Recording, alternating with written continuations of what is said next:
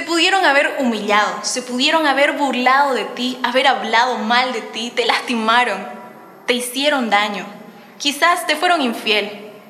Ellos no merecían tu perdón, ¿verdad? Pero recuerda que tú tampoco merecías el perdón que Cristo te dio.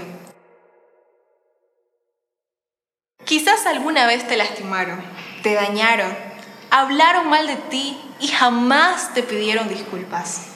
Y seguramente has deseado que le suceda algo similar o quizás peor a esa persona.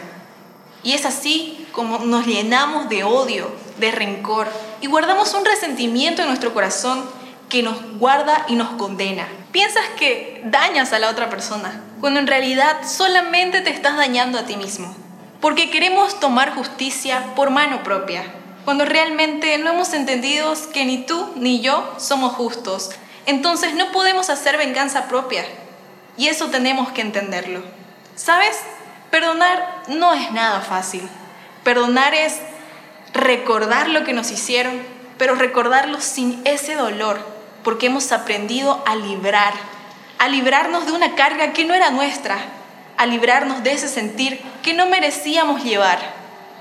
Perdonar es recordarlo, pero ya no nos duele, porque hemos comprendido el verdadero significado de perdonar y lo comprendimos a través del mejor ejemplo dado en esa cruz donde Cristo tomó nuestro lugar y nos perdonó.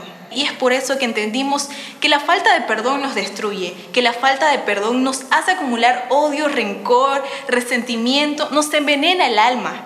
Y al mismo tiempo, al saber que el verdadero significado de perdonar es librar, entendemos muchas cosas. Como dice Mateo 6:14, perdonen para que sean perdonados al mismo tiempo hacemos esto para que el Señor pueda perdonarnos por nuestras ofensas.